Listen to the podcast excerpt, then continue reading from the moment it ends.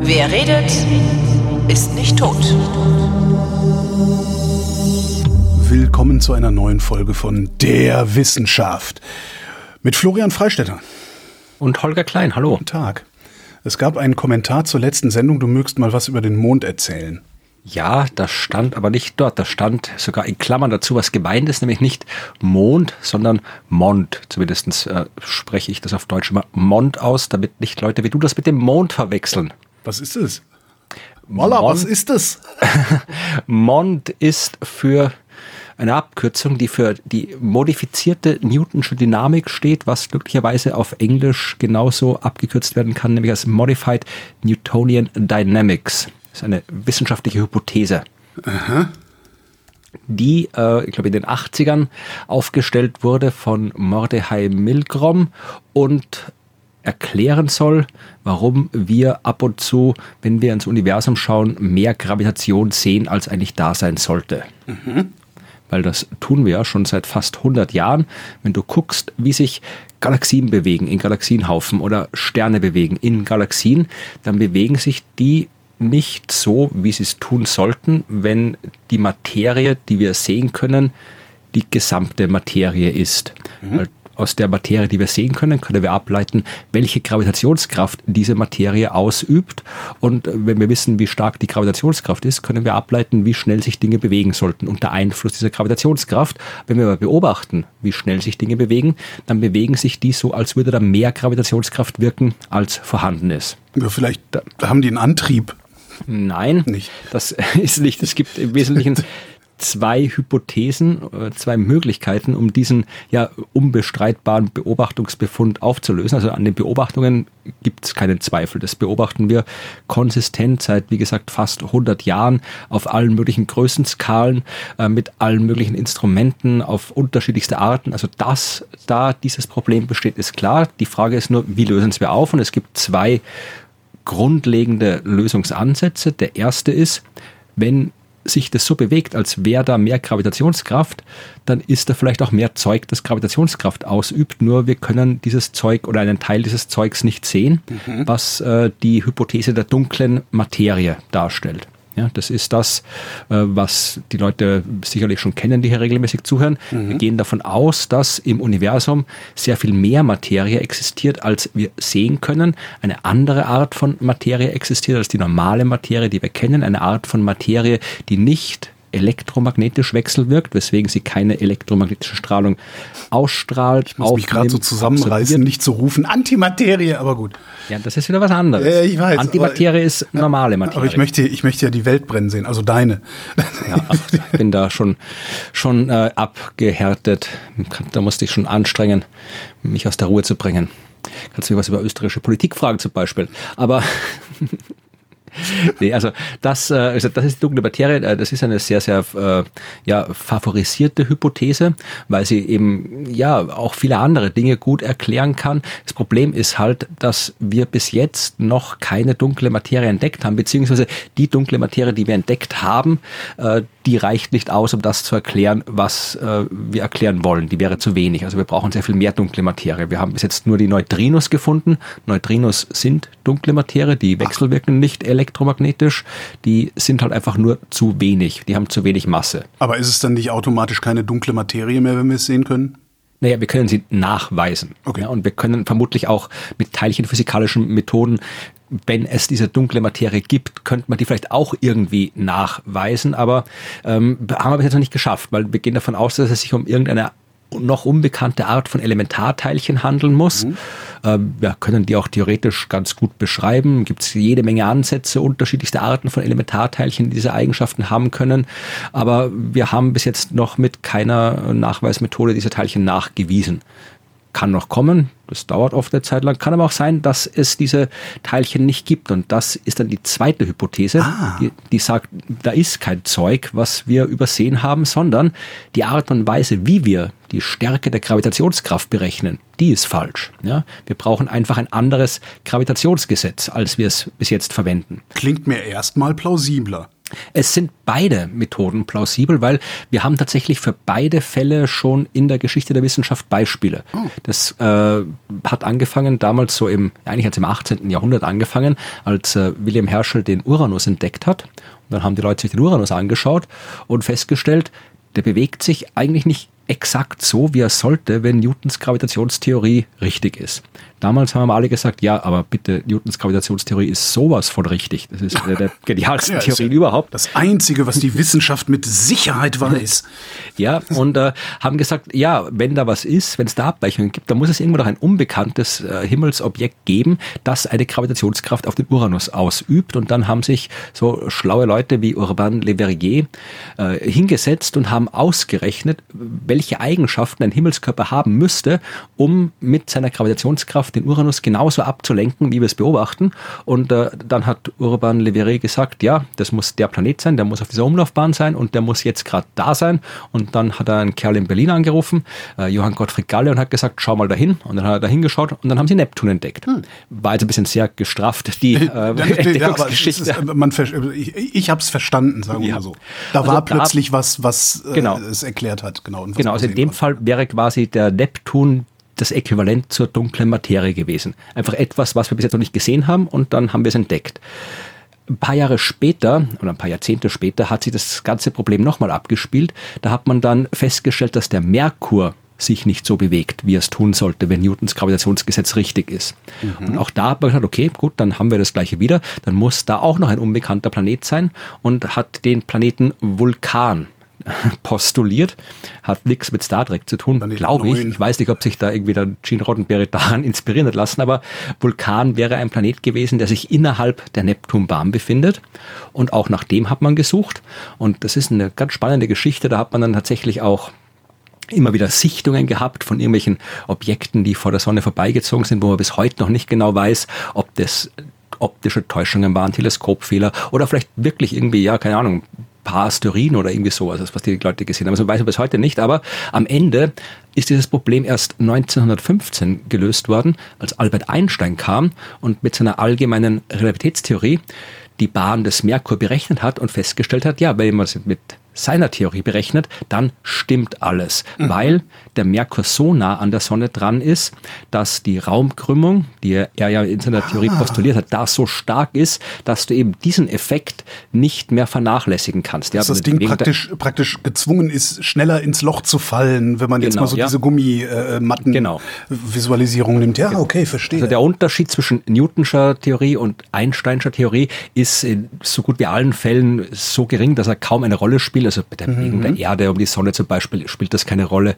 Ja, bei der, wenn du mit der Raumsonne zum Mars fliegen willst und irgendwie punktgenau landen, selbst nicht mal da brauchst du die Relativitätstheorie wirklich. Ja, aber bei Merkur eben nicht und das war eben das Äquivalent zur zur modifizierten Newtonschen Dynamik. Ja, da hat Einstein gesagt, okay, unsere Gravitationstheorie ist falsch, da habt ihr eine neue. Und das, wir haben quasi für beide Ansätze äh, funktionierende Beispiele und bei der dem Problem der ja, äh, überschüssigen Gravitation, wenn man so will, mhm. wissen wir heute noch nicht, welcher Ansatz der korrekte ist. Die wissenschaftliche Community ist mehrheitlich auf der Seite der dunklen Materie, weil die einfach, ja, es ist eine flexiblere Theorie, weil wenn du sagst, das Gravitationsgesetz ist anders, dann ist es im ganzen Universum überall gleich anders. Mhm. Und Sollte man du, meinen. Naja, ja, also gut, wenn du davon ausgehst, dass die Naturgesetze mal hier so sind und dort drüben anders sind, dann kann man das mit der Wissenschaft gleich bleiben lassen und ein Bier trinken gehen, weil dann das finde ich jetzt, also ich finde, das ist nicht die schlechteste Alternative. ja, eh, aber das ist jetzt nicht unbedingt der, die, die Motivation, weswegen wir das betreiben. Also wir gehen davon aus, dass die Natur prinzipiell für uns verständlich ist und nicht komplett wahllos funktioniert. Mhm. Und wenn das so ist, wie gesagt, ein Naturgesetz, äh, auch ein, eine modifizierte Newtonsche Dynamik und das Newtonsche ist da durchaus auch allgemein zu sehen. Also es gibt natürlich auch eine äh, modifizierte Einstein-Version von dem Ganzen. Aber gesagt, die großräumige Bewegung, da kommen wir mit Newton durch also hat es den Namen modifizierte Newtonsche Dynamik immer noch behalten. Mhm.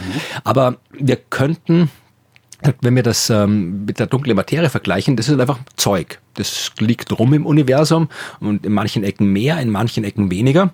Und darum ist halt auch der Effekt der dunklen Materie, wenn es sie gibt, in unterschiedlichen Ecken des Universums unterschiedlich stark. Das heißt, da kannst du halt sehr viel flexibler die Dinge erklären und so, wie das aussieht, was wir beobachten, scheint es so, als bräuchten wir was Flexibleres als ein Gravitationsgesetz, das einfach ein bisschen anders ist. Obwohl es da auch immer wieder neue Daten gibt. Also es ist halt wirklich momentan ja, eine offene Frage mit einem leichten Vorteil für die dunkle Materie. Vor kurzem, und da kann ich jetzt äh, das machen, was du immer so gerne machst, nämlich auf äh, eigene Podcasts verweisen. So, ich dachte Nibiru rufen oder Umuamua oder so. Äh, Nein, kann man auch rufen. Aber in dem Fall habe ich mit Ruth in unserem letzten Universums-Podcast, Folge 88, exakt das besprochen. Mhm. Da hat Ruth nämlich eine neue Arbeit, also ich glaube, im Sommer ist die vorgestellt, wo man äh, Doppelsterne beobachtet hat in der Milchstraße und dann hat äh, der entsprechende Forscher, dessen Namen ich jetzt nicht mehr in meinem Kopf habe, eine wissenschaftliche Arbeit mit dem durchaus ein bisschen meiner Meinung nach übertriebenen Titel veröffentlicht, Breakdown of the Newton-Einstein Standard Gravity, also der Zusammenbruch der Gravitation, äh, war auch in den einschlägigen Medien mit entsprechenden Schlagzeilen vertreten damals. Aber das will ich schon wieder vorstellen, ja. Also die Grundidee da war, dass du eben das Gravitationsgesetz äh, auf eine Art modifiziert, die eine Mindestbeschleunigung voraussetzt. Genauso wie bei Einstein, ja, die ähm, Lichtgeschwindigkeit eine Maximalgeschwindigkeit ist. Und aus dieser Maximalgeschwindigkeit folgen eben die ganzen ja, Absonderlichkeiten der Relativitätstheorie, hat man eben hier bei der modifizierten Newtonschen Dynamik eine Mindestbeschleunigung definiert und gesagt, okay, langsamer als das kann nichts beschleunigen geht nicht. Mhm. Ist halt Naturgesetz. Genauso nichts schneller als Licht geht nicht und langsamer als diese Mindestbeschleunigung geht nicht. Und das ist natürlich ein Effekt, den du normalerweise nicht siehst, weil diese Mindestbeschleunigung, die ja, siehst du halt nur, wenn Objekte halt sich sehr, sehr, sehr schwach gravitativ anziehen. Mhm. Und meistens bist du in äh, so Sonnensystem, Planeten um die Sonne, Sterne durch die Galaxie, da sind die Anziehungskräfte entsprechend stark, aber die haben sich dann Doppelsterne angeschaut, sehr weit voneinander entfernte Doppelsterne, die sich dann auch gegenseitig entsprechend schwach anziehen mhm. und äh, mit den Daten des Gaia-Weltraumteleskops, das ja sehr viele Sterne sehr exakt beobachtet hat, äh, aus der Bewegung der Doppelsterne probiert abzuleiten, ob es da Hinweise auf diese Mindestbeschleunigung gibt. Und behaupten in der Arbeit diese Hinweise festgestellt zu haben. Gesagt, äh, ich behaupte, mit den Daten kann man das nicht wirklich feststellen und wer es genau wissen will, kann sich dann diese Folge anhören, weil da ja die Daten nicht ausreichen. Äh, sie reichen aus, um darauf hinzuweisen, dass da möglicherweise was sehr Interessantes abgeht, aber sie reichen nicht aus, um den Zusammenbruch der Gravitation zu postulieren.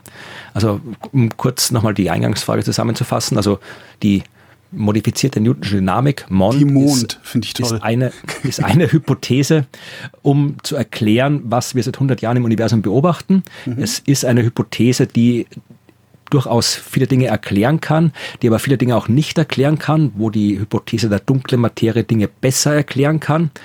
Aber beide Theorien sind noch im Rennen, wenn man so will. Und am Ende wird es wahrscheinlich, wie so immer, darauf hinauslaufen, dass wahrscheinlich eh beides irgendwie zutrifft. Wir werden wahrscheinlich irgendwo noch dunkle Materie finden und wir werden das Gravitationsgesetz modifizieren müssen. Ja. Das nächste aus dem Universum, was mich interessiert, äh, da habe ich überhaupt nicht, habe ich gedacht, das erzählt Florian mir hoffentlich. Ähm, die Bennu-Sonde hat interessante ja. Sachen zurückgebracht. Hast du da was mitgebracht? Ja, habe ich. Also ich habe nichts mitgebracht. Das hat die Benno-Sonde mitgebracht. Klar, aber, aber hast du da was Interessantes in unsere ja, Sendung mitgebracht? Ja, habe ich. Ähm, das haben wir, glaube ich, eh in der letzten Folge besprochen, dass die Raumsonde Osiris Rex äh, Zeug auf die Erde geworfen hat. Genau. Und zwar Zeug, das sie zuvor beim Asteroid Bennu aufgesammelt hat.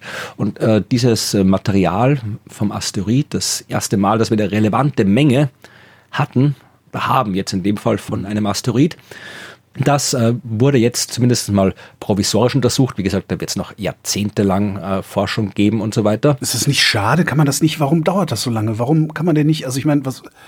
Klar, die erfinden nee. dann wahrscheinlich in zehn Jahren neue, was weiß ich was, äh, Atom, Graphenspektrographie, weiß der Geier, und, und gucken sich das dann nochmal neu an. Aber äh, müssten wir das nicht mit den Mitteln, die wir haben, ratzfatz analysiert kriegen? Ja und nein. Also natürlich wird man in Zukunft neue, bessere Methoden haben, mit denen du dann ganz neue Hinweise kriegst. Wir werden in der Zukunft auch komplett neue Fragen haben, an die wir jetzt noch gar nicht denken, dass wir ja. sie mit diesem Zeug beantworten können. Und äh, selbstverständlich wäre es auch möglich, dass wir jetzt hier diese Art der Forschung mit dem, was wir jetzt wissen und können und dem Material, was wir jetzt haben, dass wir das sehr viel schneller machen könnten. Aber es ist halt wie immer ein Ressourcenproblem. Also mhm. müsste es halt sagen, hier Wissenschaftlerinnen und Wissenschaftler der Welt, lasst alles stehen und liegen und kümmere dich jetzt nur um das. Aber dann wird man ganz viel anderes Zeug nicht machen. Ja. Also es ist halt so, wie es ist. Mit der Forschung, wir haben nur eine begrenzte Menge an Ressourcen und auch nur eine begrenzte Menge an Expertise. Es nutzt dir jetzt nichts, also wenn die jetzt mir so ein paar Grübel schicken, dann kann ich es mir irgendwie ein Marmeladenglas auf dem Schreibtisch genau. stellen angucken. Fermentieren aber, lassen, mal gucken, was dann passiert. aber genau. ich kann da jetzt nicht sonderlich hilfreich weiterforschen. Und es wird halt nicht allzu viele Menschen geben, die da entsprechend involviert sind oder beziehungsweise involviert werden können, um was Sinnvolles zu sagen. Und dann kommt natürlich dazu, ich meine, ja, die NASA hat die Raumsonde gebaut und bezahlt. Und die wollen jetzt halt erstmal selbst mit dem Zeug hm, arbeiten, verstehe. bevor sie es dann den anderen weitergeben. Aber wie gesagt, sie haben jetzt mal geschaut und vor allem, äh, was sie jetzt untersucht haben, ist noch nicht mal die eigentliche Probe, sondern das Zeug, was so außen dran gepappt ist, wenn man so will. Und der Dreck, der, Na, wir haben ja, glaube ich, damals, als äh, Osiris Rex die Probe genommen hat, auch darüber gesprochen, dass äh, das fast zu erfolgreich war. Also es war von Anfang an nicht klar, ob da überhaupt eine relevante Menge jetzt genommen werden kann und wie das mit dem Transport funktioniert, weil hat man noch nie gemacht. Mhm. Aber hat sich herausgestellt, die Sonde hat anscheinend so viel Zeug aufgesammelt, dass der Deckel nicht zugegangen ist. Und jetzt haben sie dann wirklich eine Zeit lang gebraucht, um den Deckel ordentlich zuzukriegen. Und ja, das ist eine tolle Vorstellung. Das heißt, heißt das, die, dass das Material, also das Ding wird das Material ja von der Oberfläche gekratzt haben. Das Material war ja. weicher, voluminöser, als sie gedacht haben? Oder was? Also, ist das naja, sie haben Sie haben, die Details kann ich jetzt auch nicht mehr genau wiedergeben, aber Sie haben da so eine Art kleine Stickstoffexplosion, glaube ich, irgendwie verursacht auf der Aha. Oberfläche, wo der Zeug weggesprengt worden ist. Und das ist halt dann von so einem Behälter aufgesammelt worden. Oder halt irgendwie ist dann das, was halt reingeflogen ist, in den Behälter hat man irgendwie mitgenommen. Und da ist halt irgendwie mehr reingeflogen, als man dachte. Und es waren auch irgendwie größere Stückchen, als man dachte. Und dann hat sich beim Zumachen ja ein bisschen was äh, verklemmt mhm. im Sammelbehälter. Und ja, man hat das dann eh hinbekommen. Also man hat dann ja, ich glaube, man hat einfach ein paar Mal auf und zu gemacht oder irgendwie so und dann, dann ging es eh zu, das Teil. Aber es ist halt dann, ja, Asteroidenstaub halt dann auch außenrum noch äh, unterm, neben am Deckel und so weiter liegen geblieben. Und das muss man natürlich, das ist ja jetzt quasi nicht auch Material, das man natürlich haben will und untersuchen will, aber man möchte es jetzt nicht vermischen mit dem, was wirklich im Behälter drin ist, weil der ist ja extra konstruiert, dass da wirklich ja ohne Kontamination ist, dass da nichts irgendwie reinkommt und äh, dass das erst dann untersucht wird, wenn du wirklich aufmachst. Und das andere Zeug, ja, das ist halt hm. auch nicht klebt jetzt auch nicht so außen an der Sonde dran, sondern ist schon auch ein bisschen geschützt natürlich, aber. Ich hätte als nächstes ja. nämlich gefragt, wie die das unterscheiden wollen von dem Driss, der hochgewirbelt nee, nee. worden ist, wenn als das Ding aufgeschlagen ist. Ja. Äh, das kann man schon unterscheiden, aber du kannst halt nicht ausschließen, dass da jetzt natürlich irgendwie ein bisschen was reingekommen ist von der Erdatmosphäre, ja. von dem Material auf der Erde, weil das halt nicht in dem Behälter ist, der verhindern soll, dass sowas passiert. Ja, und jetzt müssen sie erstmal das Zeug von außen irgendwie wegputzen, bis sie dann wirklich an das Zeug von innen kommen und haben jetzt auch mal ein bisschen das von außen natürlich schon an geschaut und festgestellt, dass es ja vielversprechend ist, was da äh, gesammelt wurde, weil sie haben da erstmal sehr viel Wasser gefunden in dem Staub, Wassermoleküle, die in diesen ganzen Mineralien eingeschlossen sind. Was äh, die Hypothese bestätigt, dass es die Asteroiden waren, die bei ihren Einschlägen vor vier viereinhalb Milliarden Jahren das Wasser auf die Erde gebracht haben, das wir heute an unserer Oberfläche haben. Und möglicherweise auch das Leben, was ja auch so eine Theorie ist. Ja, da kommen wir auch gleich dazu. Also okay. das Wasser, das ist wie gesagt, das muss irgendwo von außen gekommen sein, weil wir wissen, dass es nicht von innerhalb der Erde gekommen sein kann, weil die Erde zu heiß dafür war, mhm. wie sie entstanden ist. Es ist halt dann nur die Frage, welche Arten von Asteroiden waren es genau? Waren es mehr Asteroiden oder waren es mehr Kometen und so weiter? Da wird noch diskutiert. Aber zumindest wissen wir jetzt, okay, das Zeug von den Asteroiden, da ist wirklich haufenweise Wasser drin. Und die Bausteine des Lebens, das ist auch eine Hypothese, dass die durch Asteroiden gekommen sind. Also Bausteine meine ich jetzt wirklich irgendwie nicht jetzt irgendwie so, so Arme und Beine oder irgendwie sowas, sondern halt, dass da die chemischen äh, Moleküle, die halt das, äh, auf dem das Leben basiert, wo man sich denkt, dass das Leben daraus entstanden ist. Da wissen wir auch, dass wir so gut wie alles, äh, was wir an chemischen Bausteinen brauchen, haben wir schon auf Asteroiden und Kometen nachgewiesen. Und auch hier jetzt äh, bei dem Staub vom Bennu hat man festgestellt, dass da zum Beispiel Schwefel mit drin ist. Und Schwefel ist auch ganz interessant, weil äh, Schwefel durchaus einen großen Einfluss darauf hat, wie geologische Prozesse ablaufen. Also wenn viel Schwefel drin ist, dann schmilzt Gestein schneller oder langsamer? Weiß ich nicht, müssen uns die Geologiehörerschaft beantworten. Eins von beiden auf jeden Fall. Also Schwefel hat irgendwie einen Einfluss darauf. Ja? Und natürlich braucht die Biologie auch Schwefel und sie haben auch äh, in diesen Krümeln Magnetit gefunden. Das ist so, ja, irgendwie Eisenoxid-Zeug. Das äh, weiß man auch, dass es bei diversen äh, chemischen, organisch-chemischen Reaktionen ein wichtiger Katalysator ist. Das heißt, sie haben schon mal jetzt so rein auf mineralischer Ebene das Zeug gefunden, das so bei der Entstehung des Lebens eine wichtige Rolle gespielt haben könnte hier auf der Erde. Und sie haben auch sehr viel Kohlenstoff gefunden drin. Und das wissen wir auch. Kohlenstoff ist auch ein essentielles äh, Element, das wir brauchen für Leben. Man hat es natürlich noch nicht im Detail untersucht, alles, aber äh, sagen die Forscherinnen und Forscher, sie haben den richtigen Asteroid ausgewählt. Also sie haben das Zeug, mit dem die Astrobiologie Spaß haben kann mhm. bei der Forschung. Und für den Rest müssen wir warten, was rauskommt. Ja, haben wir noch ein paar Jahre Sendungen zu füllen, dann im genau. Zweifelsfall. Äh, Habe ich denn was Interessantes zu erzählen? Das ist irgendwie alles so. Tja. Der Golfstrom wird schwächer, haben sie jetzt rausgefunden. Das ist ja, was äh, die ganze Zeit auch schon irgendwie ein bisschen gemutmaßt wird. Und ähm, das Woods Hole Oceanographic Institute, beziehungsweise die Woods Hole Oceanographic Institution und die University of Miami haben äh, tatsächlich jetzt ausgerechnet, und da musst du mir wahrscheinlich ein bisschen bei helfen gleich wieder, haben ausgerechnet, dass beim Rechnen, genau. ähm, nee, beim Erklären, wie man das rechnet. Äh, haben ausgerechnet, dass sich ähm, der Wassertransport durch die Straße von Florida in den letzten 40 Jahren um 4% verringert hat. Ähm, und sie sagen gleichzeitig, dass sie zu 99 Prozent ausschließen können, dass das eine zufällige Datenkollision sei. Was sie nicht geguckt haben, ist, warum der sich abgeschwächt hat. Also können nicht sagen, ist es natürlich Ursache, passiert das ständig, äh, so zyklisch, oder ist es äh, der Klimawandel? Ähm, da bräuchte man dann noch mehr Forschung. Wie sie es ausgerechnet haben, und haben sie das, und da wahrscheinlich kannst du es besser erklären, als ich sie verstanden habe, auf der Basis von Bayes'schen Modellen hätten Ach sie Gott. tausende von Datenpunkten aus drei unabhängigen Datensätzen ausgewertet. Kein Mensch kann erklären, wie Bayesche Statistik funktioniert. Also das, ich, ich habe ich hab immer verstanden, also ich habe das immer so verstanden, dass ähm, also eine, eine Bayesches Modell oder wenn man, wenn man etwas auf, auf dieser Basis berechnet oder, oder beurteilt, ist, du nimmst halt so viele Daten wie möglich, wirfst die alle in einen Topf und dann kommt ein plausibles Ergebnis raus oder ganz viele plausible Ergebnisse. Und das, was am plausibelsten ist, ist das richtige Ergebnis. Äh, Kann man das so sagen? Man kann, aber vermutlich ist es falsch, wenn man es so sagt. darum, aber, siehst du, darum brauche ich deine Hilfe. Ja, das war nur ein Witz, das war keine Erklärung für irgendwas. Aber äh, das ist wirklich mal ein äh, Aufruf an die Hörerschaft. Ich weiß, dass wir viele äh, Mathe, Statistik, mhm. äh, mhm. das ist ja auch in der Informatik mit dabei, äh, Expertinnen und Experten drin haben. Ähm, ich suche schon seit Ewigkeiten nicht nach einer Erklärung. Ich kann mir das schon durchlesen und dann irgendwie auch so halbwegs verstehen, worum es geht und dann einen Tag später habe ich es wieder vergessen. Ich hätte gern wirklich eine, ja, eine, eine Erklärung, mit der man auch irgendwie, selbst wenn sie, keine Ahnung, zehn Minuten dauert oder sowas, aber wo man Leuten erklären kann, die jetzt nicht irgendwie, wo ich nicht irgendwie mit, mit Modellparametern und a priori Wahrscheinlichkeit und a posteriori Wahrscheinlichkeit und so, also wirklich halt ja, eine populärwissenschaftliche Erklärung für das Ding, eine gute. Da bin ich schon länger auf der Suche. Also was ich jetzt sagen kann, ich vor allen Dingen eine Erklärung, die die so Typen wie ich auch verstehen und genau. nicht nur so verstehen wie ich das Gefühl habe, das mit den Quanten einigermaßen verstanden zu haben, sondern so verstehen, dass ich es auch weitergeben kann, dieses, dieses Wissen oder dieses Verständnis.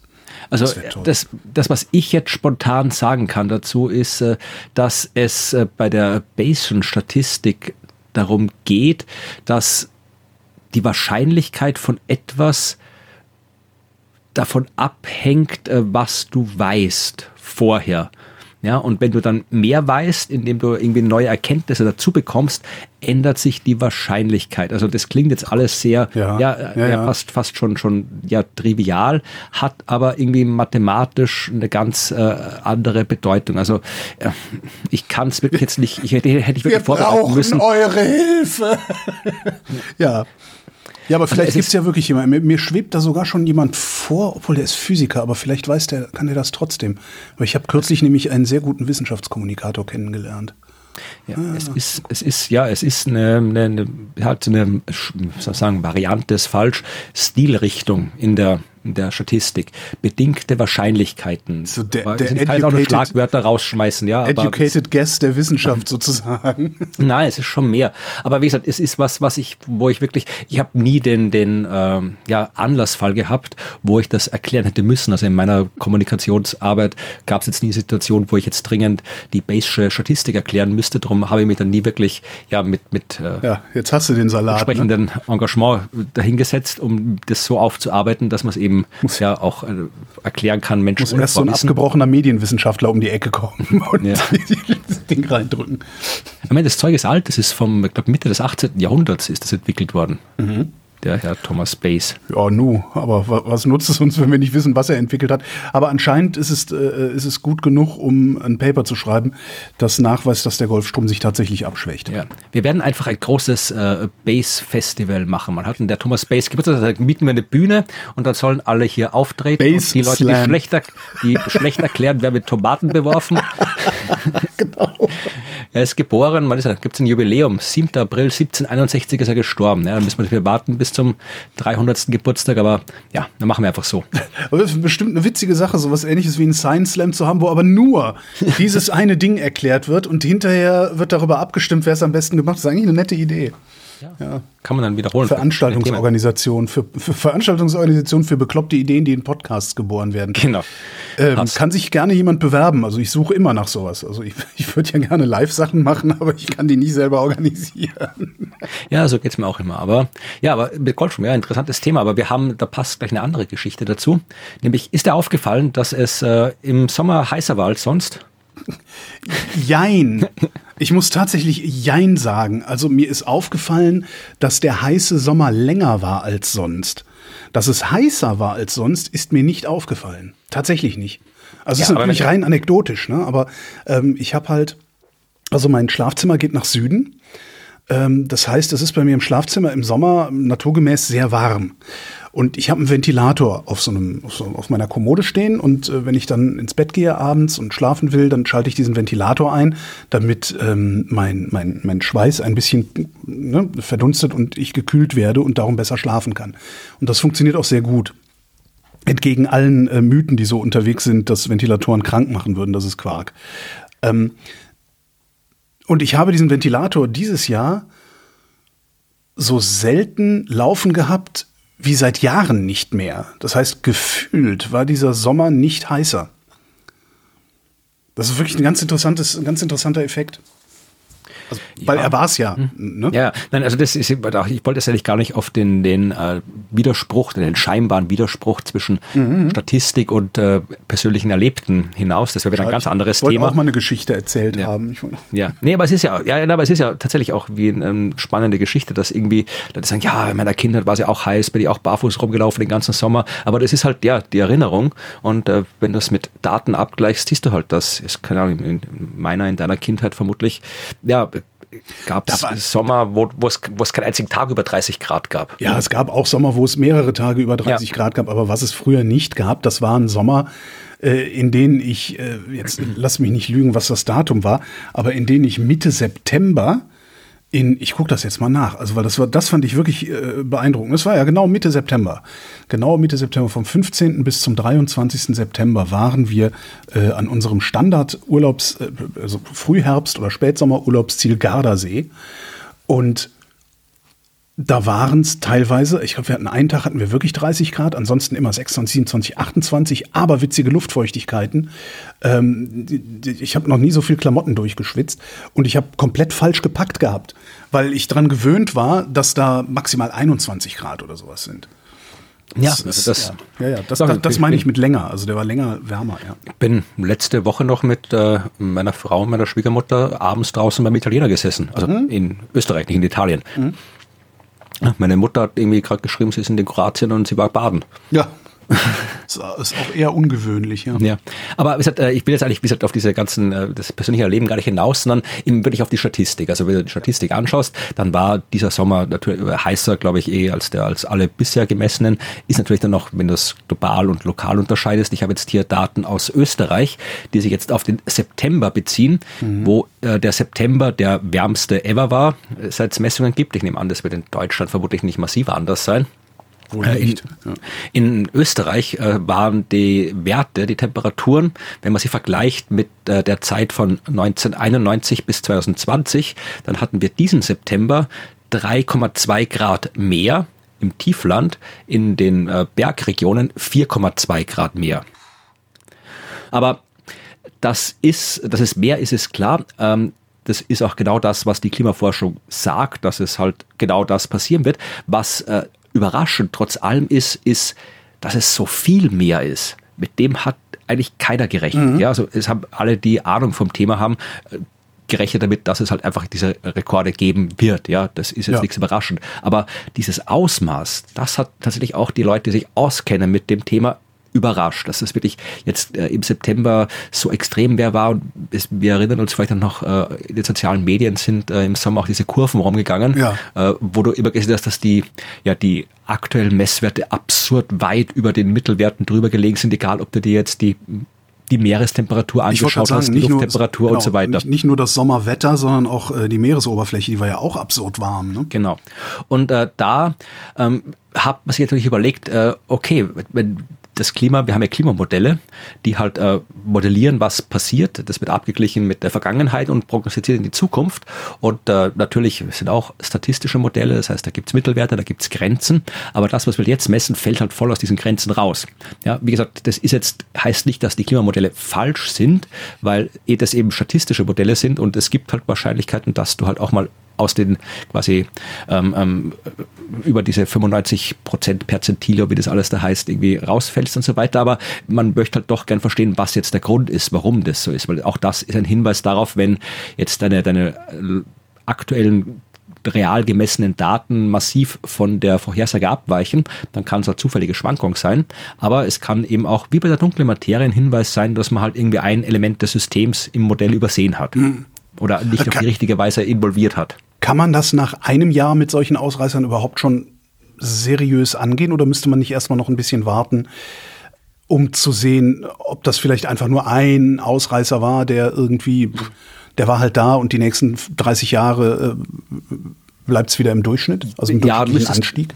Müsstest du jetzt tatsächlich jemand aus der Klimaforschung fragen, ob das jetzt wirklich so extrem ist, dass man da sagt, okay, das geht nicht mehr, da brauchen wir irgendwie was anderes, oder ob wir sagen können, okay, das, das normalisiert sich vielleicht wieder, also Klima normalisiert sich nicht so schnell wieder, aber halt Das neue dieser, Normal. Dieser Konflikt zwischen dem der aktuellen Messung und dem Modell. Aber ja, natürlich, man kann und wird warten und schauen, was passiert, aber das ist so ein extremer Fall, dass eben die Forschung jetzt irgendwie schaut, was da sein könnte. Und ein äh, Aspekt, wo sie gesagt haben, das könnte einen Einfluss haben, ist der, das der El Nino-Phänomen.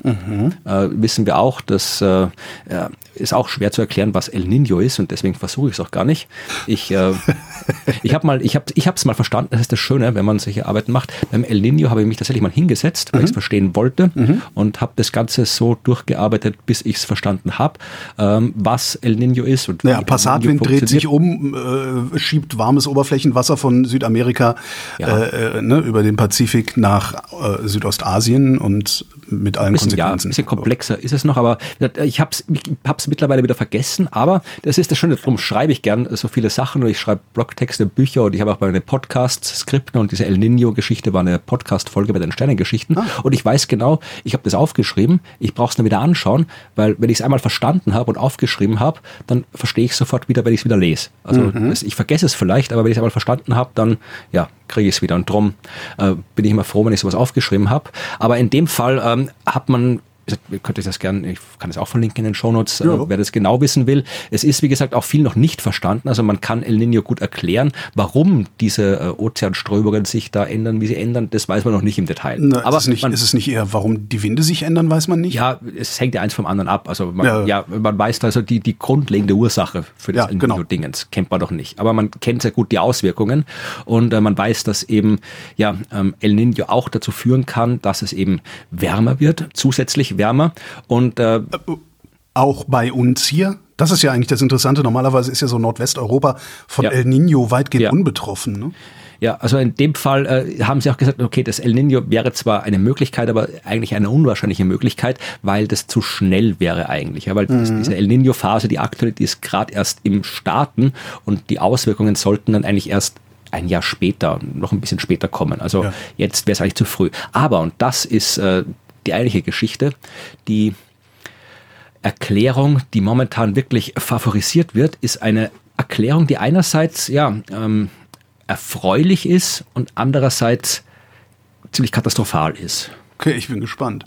Ja, also äh, auch da, es tut mir leid, das war jetzt irgendwie gar nicht so beabsichtigt. Auch da kann ich auf äh, den Podcast Das Klima verweisen, wo wir der Die Shownotes werden lustig. Ich äh, schreibe dann ja immer auch hörenswert und dann die einzelnen Folgen. Ich mache einfach einen Link auf dein gesamtes Werk, oder? Ja.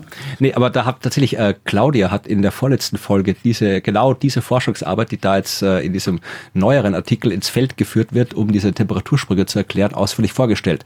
Äh, es ist, wenn man es ein bisschen spektakulär sagen will, ein, also die Ursache, die vermutete Ursache für den extremen Anstieg der Temperatur ist die un die Beendigung eines unabsichtlichen Geoengineering-Projekts. Ach, die Schifffahrt. Die Schifffahrt, genau.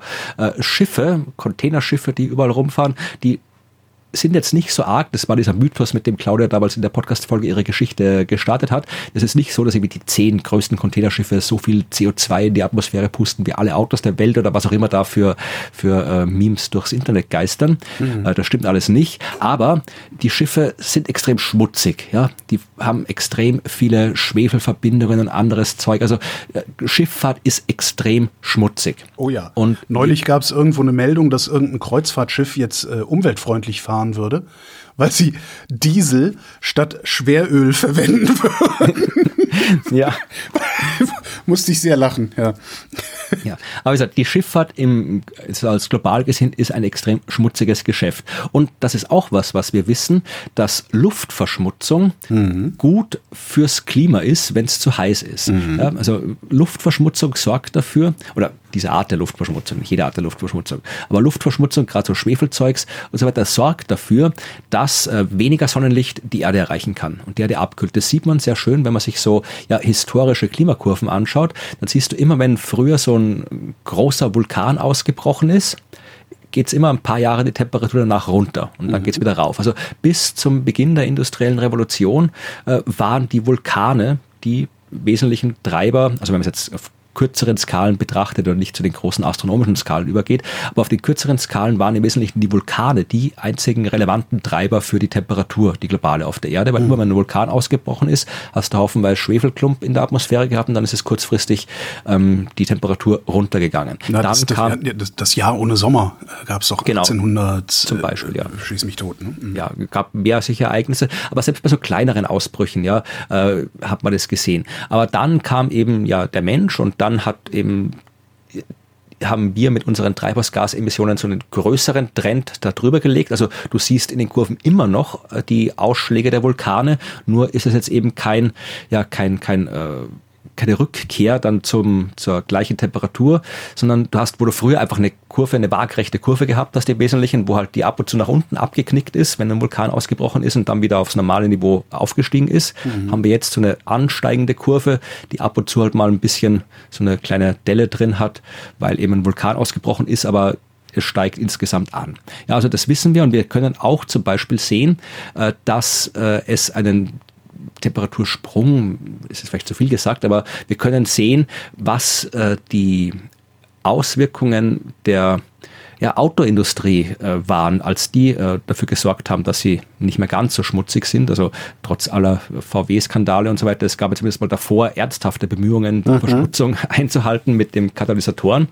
Ähm, und dann äh, nicht nur der Autoindustrie, sondern eben auch bei den Fabriken. Also da weiß man irgendwie, ja, so 70er, 80er Jahre, da haben wir schon global einiges getan gegen die Luftverschmutzung ja, wird sich vielleicht die Älteren noch erinnern können. Die Älteren. Das ist, ja, also das ist halt wirklich so, keine Ahnung, wer da jetzt irgendwie ja, im, im Ruhrgebiet gewohnt hat oder sowas, dass es da früher das, ja, schmutziger war als heute. Ja, das merkst du ja auch schon, je nachdem, also wenn du in andere Länder fährst, die nicht ganz so äh, starke Umweltauflagen haben, wie beispielsweise so ja, bundesdeutsche Großstädte oder sowas, da merkst du ja schon den Unterschied. Ja. ja.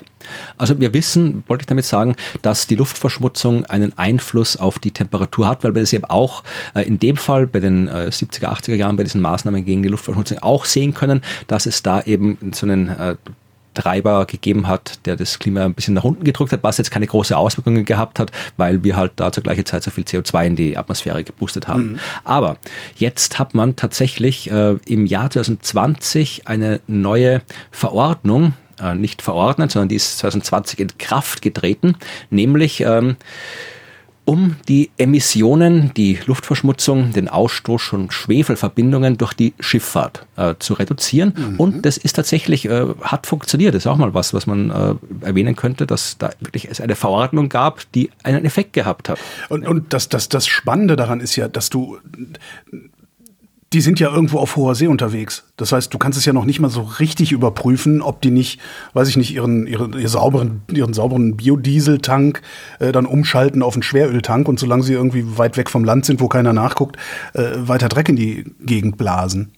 Ja, ich weiß nicht, müsste man sich jetzt da genauer beschäftigen, so ein bisschen wie welche Mechanismen da wirklich so, so Überprüfungsmechanismen ja. und so weiter existieren. Aber auf jeden Fall, äh, man weiß, dass man jetzt in den letzten drei Jahren hat man wirklich den Ausstoß dieses Drecks durch die äh, Schifffahrt um 80 Prozent reduzieren können. Mhm. Was sehr, sehr gut ist, weil sehr, sehr viele Menschen durch die Luftverschmutzung sterben, ja, auf der ganzen Welt. Also das ist wirklich sehr, sehr gut, dass das gemacht worden ist. Aber es hat dazu geführt, dass die Luft sauberer geworden ist. Und wie gesagt, saubere Luft, die lässt mehr Energie durch. Genau. Das heißt, äh, das ist jetzt vermutlich einer der Gründe, warum sich die Meere gerade jetzt so extrem erwärmt haben und die Temperatur allgemein so extrem erwärmt haben. Dann müsste das aber auch so bleiben, ne? Ja, und genau das hat Stefan Rahmsdorf in einem Interview gesagt hat.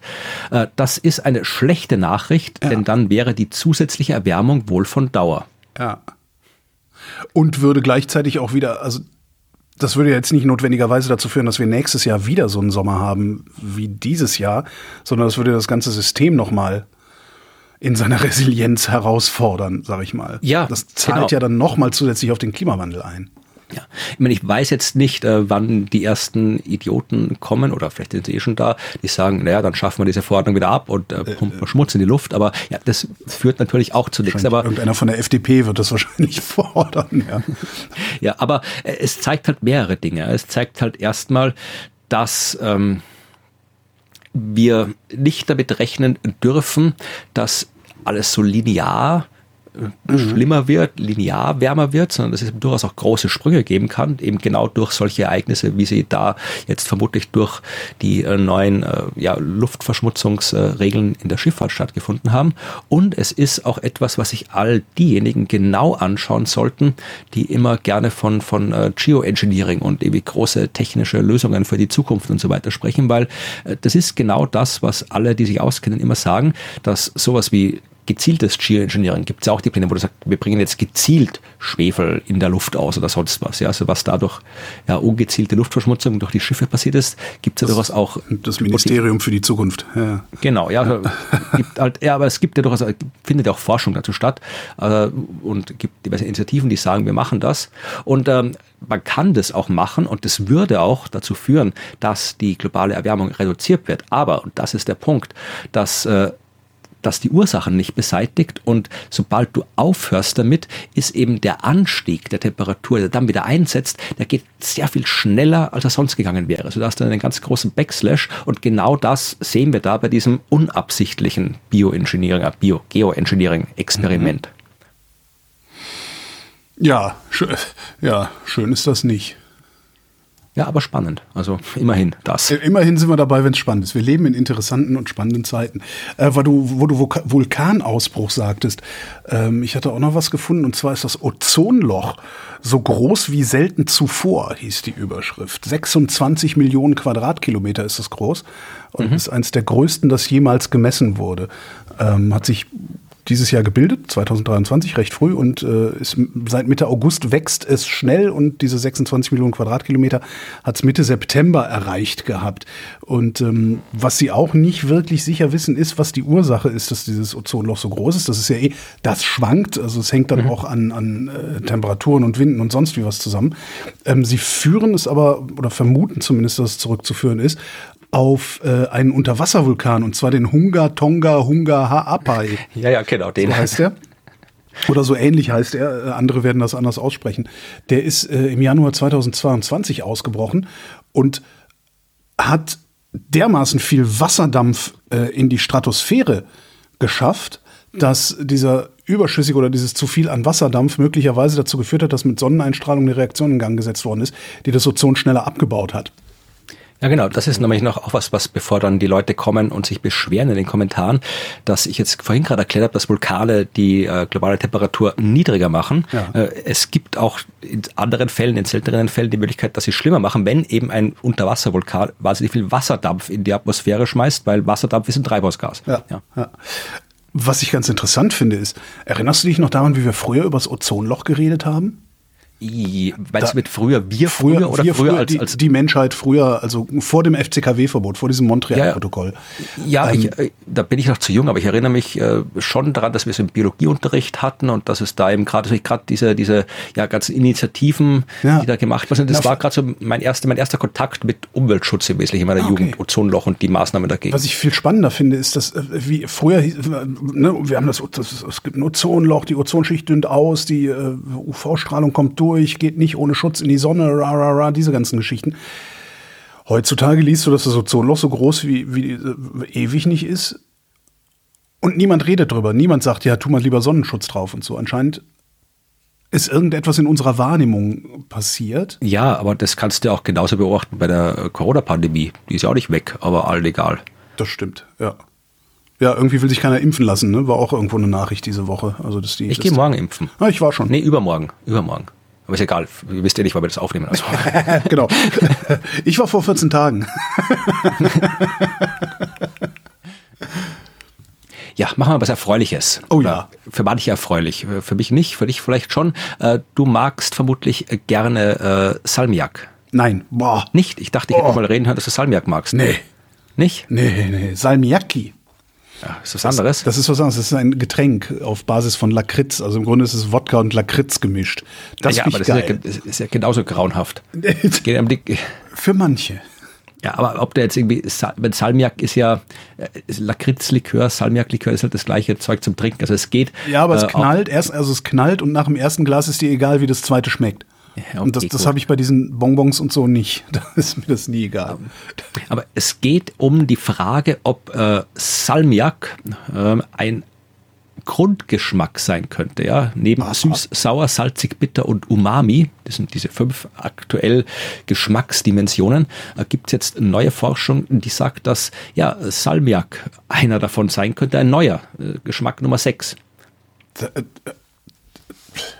Es geht um, wenn jetzt wissenschaftlich sagen, Das finde ich jetzt aber irgendwie erschütternd. Also, Es geht um Ammoniumchlorid. Das ist ein, ja, müssen die Leute mit der Chemie äh, genau erklären, ein Ammoniumsalz der Salzsäure, besteht aus Stickstoff, Wasserstoff und Chlor. Und das ist genau das, was man eben als Salmiak kennt. Also das, was eben ja in der Salmiak-Lakritze, der Salzlakritze oder in den Salmiak-Pastillen oder auch in deinem Salmiaki-Schnaps, das ist, was äh, ja so schmeckt, wie es schmeckt. Und es ist schwer. Beschreib mal, wie schmeckt Salmiak? salzig und süß. Ja, also das ist, äh, ja, ja, stimmt. Und Es- Sie ja, sagen, es ist ja. schwer zu beschreiben, wie es schmeckt, weil es vielleicht eben wirklich eine eigene Grundgeschmack sein könnte. Aber du kannst sagen, wie schmeckt süß? Kannst du auch schwer beschreiben, außer süß. Ja, aber süß schmeckt nur süß. Salmiak, Salmiak schmeckt nicht nur süß. Ich Das- finde grauenhaft, aber das ist auch keine wissenschaftliche Beschreibung. Aber, hm, ja. Aber jedenfalls haben die jetzt äh, da Leute von der Universität in Los Angeles haben eine Arbeit veröffentlicht. Äh, und zwar haben sie sich äh, die Rezeptoren für äh, auf der Zunge, an den Sinneszellen der Zunge angeschaut. Und zwar einen Rezeptor namens OTOP1 oder OTOP1.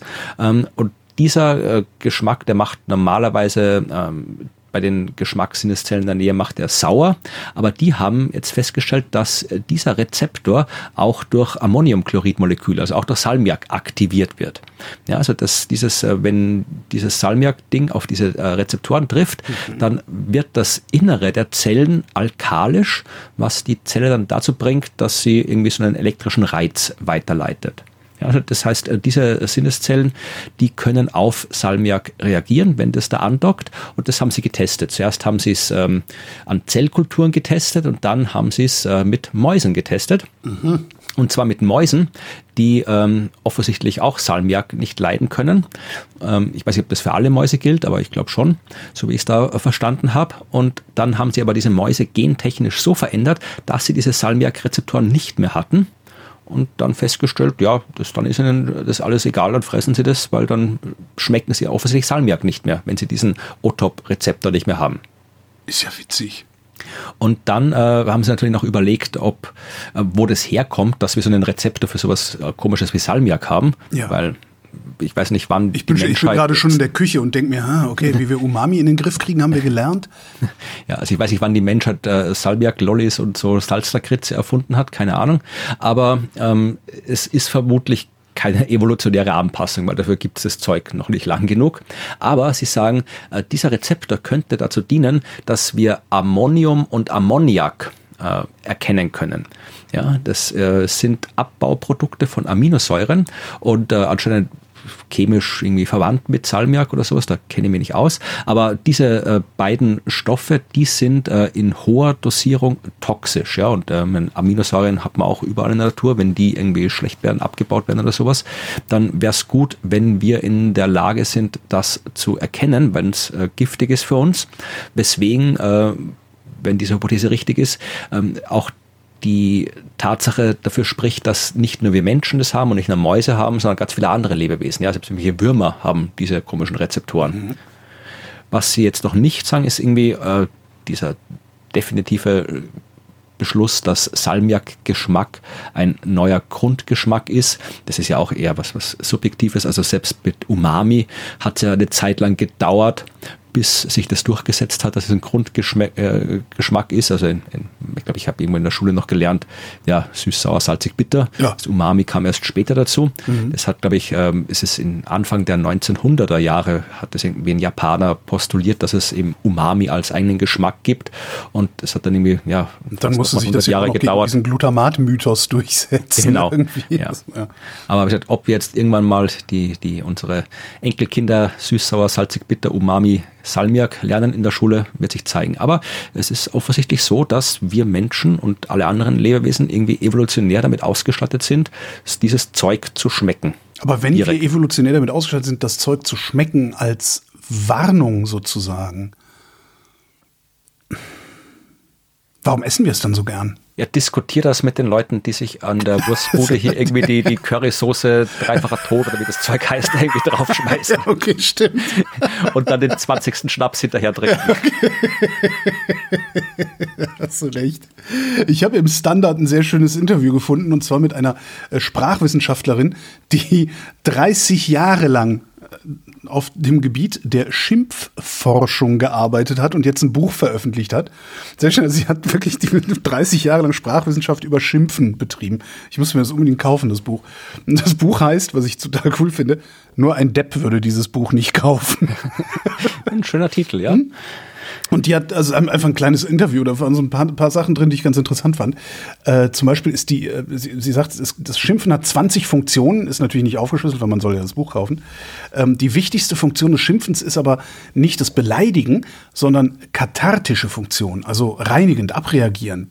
Kann ich voll nachvollziehen. Wenn ich, mit, wenn ich, mit, dem Fahrrad durch die Stadt fahre, dann äh, schimpfe ich auch vor mich hin. Nicht, Stimmt. weil ich davon ausgehe, dass die Leute in den Autos, die mir die Vorfahrt nehmen oder sonst was, oder mich fast umfahren, hören, sondern einfach, ja, ja. mich nachher besser fühle, weil ich du Arschloch gerufen habe. Ja, genau. Also ich, ich mache manchmal mache ich das aber auch absichtlich, damit sie es im Auto hören. Ja. Eine andere Funktion des Schimpfens ist kooperativ. Ja? Sie sagt, wenn ich sage, unser Chef ist ein Idiot, will ich ihn nicht beleidigen, mhm. sondern Zusammenhalt signalisieren. Finde ich ganz ja, cool. Stimmt. Zu den Top Ten des Schimpfens gehören Trottel, Arschloch, Vollidiot, Depp, Sau und Wichser. Ohrschloch. international, deutschsprachig in Österreich oder? Äh, das ist eine gute Frage. Weil in Österreich hätte ich mir eine andere Top Ten erwartet. Na, Ohrschloch? Was denn noch? Ja. Trottel. Keine Ahnung, halt irgendwie, ja, der Koffer. Koffer. Muss ich mir eigentlich merken, du Koffer! Ja, Vollkoffer. Vollkoffer, ja. Scheiße äh, ist auch ganz mit, mit weit oben und in den letzten 20 Jahren hätte es kaum Veränderungen gegeben. Ähm, jetzt ganz ehrlich, ich zitiere aus dem Interview.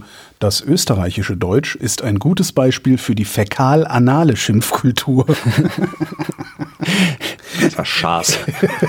Im, Im, Gegensatz zum angloamerikanischen Raum oder auch zum Balkan, wo sexualitätsbezogene Wörter vorherrschen. Ja, stimmt, ja. Im bayerisch-österreichischen Sprachraum, wo ähnlich wie in Italien und Spanien der Einfluss der katholischen Kirche traditionell groß ist, gibt es noch eine sakrale Schimpfkultur mit vielen gotteslästerlichen Flüchen. Ich, wenn das keine Werbung für das Buch ist, weiß ich jetzt, auch. Ne? Ja, das also, muss ich auch bezahlen.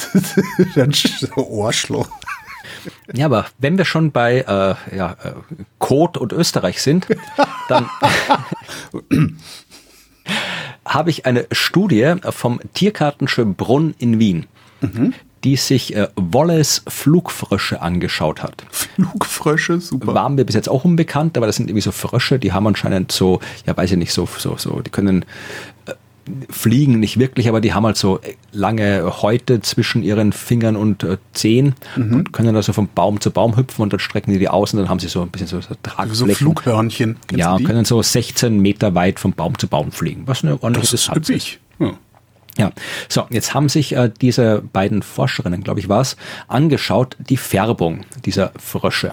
Ja, weil die sind als ausgewachsene Frösche, sind die einfach so, ja, so grün, wie man es halt von Fröschen erwartet. Aber äh, als Jungtiere, da sind sie äh, rot mit vielen weißen Punkten drauf. Ja, also schaut ein bisschen eklig aus, wenn man sich die anschaut. Und äh, die haben jetzt geschaut, ja, äh, warum sind die so gefärbt? Und haben festgestellt, wahrscheinlich deswegen, damit sie ausschauen wie ein Haufen Scheiße und nicht gefressen werden. Kackfrosch war früher auch mal so ein Schimpfwort, ja. als wir jung waren. Also, also die haben da im äh, Regenwaldhaus vom Tiergarten Schönbrunn, haben sie so quasi ja, ein so großes Haus genommen, 800 Quadratmeter großes Ding und haben da haufenweise Vögel reingesteckt oder vielleicht waren die auch schon vorher drin, ich weiß nicht, wie der Zoo da organisiert ist, äh, die im Wesentlichen äh, ja alle auch dort leben, wo der Flugfrosch wohnt und den auch gerne fressen und haben da Modelle ausgelegt, eben rot mit weißen Punkten, rot ohne Punkte, grün oder weiß und haben geguckt, welche äh, attackieren die Vögel am meisten und haben festgestellt, wenn da einfach nur ein roter Frosch rumliegt, dann äh, ja, wird der am liebsten attackiert gefressen. Wenn du die weißen Punkte drauf machst, dass es ein bisschen wie ein Kackhaufen aussieht, dann ähm, werden sie ähm, so gut wie kaum gefressen, obwohl äh, ja, Rot mit weißen Punkten eigentlich sehr auffällig ist. Aber die, die schauen halt so, es ist eher so ein bräunliches Rot. Also er schaut wirklich eher aus, wie wenn du so, ja, äh, wenn du sehr viel rohen Mais gegessen hast und vielleicht ein bisschen mit rote Rübensalat dazu, mhm. dann aufs Klo Und nicht gehst. ordentlich gekaut hast. Genau, und dann aufs Klo gehst. So ungefähr schaut das aus. Ja, also okay. ja, schöne Vorstellung aus Österreich. Ja, allerdings, ja, doch. Ich bleibe beim Thema Küche. Sie haben ähm, und zwar, äh, ist nicht aufgeschrieben, wer das war, äh, irgendwelche Wissenschaftler ähm, haben, sag mal, bin ich denn blöd? Das haben sie erforscht? Nee, ich habe mir das doch extra so. rausgeschrieben, warum ich hier nicht. Ähm, na gut. Äh, Geht es um Lebensmittel als Drogen? Nee, es geht um Neandertaler und ich Ach, irgendwie scheine ich meine Notizen, die ich hier immer digital erstelle, komplett durcheinander gebracht zu haben und äh, kann jetzt kaum was erzählen. Ja, jedenfalls haben sie eine Höhle gefunden, also in, in einer Neandertaler Höhle, in, ich glaube, es ist in, in Großbritannien gewesen, ähm, haben sie sich umgeguckt und haben festgestellt, dass ähm, Neandertaler üblicherweise gekochte Nahrung zu sich genommen haben, äh, dass sie das Feuer als zentrales Element in ihrem täglichen Leben betrachtet haben. Und das haben sie rausgekriegt, beziehungsweise leiten sie ab aus dem Fund von Feuerstellen, die in diesem Höhlensystem, das sie da ausgebuddelt haben. Das war übrigens in Portugal. Beim Portugal, okay. Sag ich doch. Dann waren es denn wenigstens britische Forscher? Äh, internationales Team unter der Leitung von Joao Silhao ich, ich habe hab hier allen möglichen Kram durcheinander stehen. naja, jedenfalls. Ähm, die, die Feuerstellen scheinen absichtlich an den Stellen aufgebaut worden zu sein. Also die Herde scheinen sie an, an, anscheinend absichtlich dahin gebaut zu haben, wo sie sie hingebaut haben. Ähm, und sie haben diese Feuerstellen über längere Zeiträume betrieben. Und daraus leiten die WissenschaftlerInnen ab, dass das Feuer fundamental im täglichen Leben war, im täglichen Leben war und ähm, den Ort gemütlicher gemacht hätte und das soziale Miteinander ähm, gefördert hätte. Was sie äh, daraus außerdem ableiten, ist, dass die Neandertaler ähnlich intelligent oder ebenso intelligent war die Überschrift des Artikels äh, gewesen sein müssen wie der Homo sapiens, weil nämlich im Homo sapiens Höhlen sah es nicht anders aus. Ja. So. Ähm, ich hätte jetzt sicherlich noch ein bisschen mehr erzählen können, wenn hier nicht alles völlig durcheinander Ja, ich kann dir noch erzählen, ähm, dass scheiße. sie auch rausgefunden haben, was sie gegessen haben. Ja, genau. Sie haben da auch Überreste gefunden, und zwar von geschmorten Ziegen, Hirschen, Pferden, Auerochsen, Nashörnern und Schildkröten. Genau. Dort, wo die Höhlen ein bisschen äh, näher am Meer lagen, hat man auch Fische. Muscheln und Mollusken mit gerösteten Pinienkernen. Und was sie, was sie übrigens nicht rausgefunden haben und immer noch nicht wissen, ist, wie die das Feuer äh, an, angemacht haben. Also wie das, äh, ja. Weil, wenn du in der Höhle Feuer hast, ist es wahrscheinlich nicht, weil ein Blitz in einen Baum eingeschlagen nee. hat. Oder du bist halt ganz krass und wartest, bis der Blitz in den Baum einschlägt, trägst dann den brennenden Ast in die Höhle. Aber das kann ich mir irgendwie nicht vorstellen. Ja, wenn Feuersteine oder sowas, wenn die, ja. die da rumliegen, dann irgendwie, vielleicht, ja, müsste auch mal drauf gekommen sein, wenn du die gerne Wenn du hier schon mit dem Essen kommst, leg ich noch einen drauf. Ja. ja? Ähm, das Londoner Natural History Museum gibt bekannt, Früher gab es hier bei uns Endokannibalismus. Endokannibalismus ist, wenn du deine eigenen Toten futterst. Okay. Der, der Artikel, die Einleitung zum Artikel fand ich äußerst befremdlich. Was ist früher, so vor 20 Jahren oder? 15.000 Jahre. Okay. Was schon krass ist. Da ist nämlich, genau, da haben sie, das haben sie nämlich, äh, das gibt eine Fundstätte in England und zwar die äh, Gauss Cave in der Cheddar George, Gorge. Ähm, und da haben sie ganz viele menschliche äh, Überreste gefunden und an über 100 Knochen äh, sind Schnitte, Bruch- und Kauspuren zu erkennen, also an menschlichen Überresten. Das heißt, vor 15.000 Jahren haben wir unsere Toten möglicherweise nicht bestattet, sondern einfach gefressen. Was ja irgendwie ja, okay. ne, auch eine ganz effiziente Sache ist. Aber die Einleitung zu dem Artikel fand ich krass.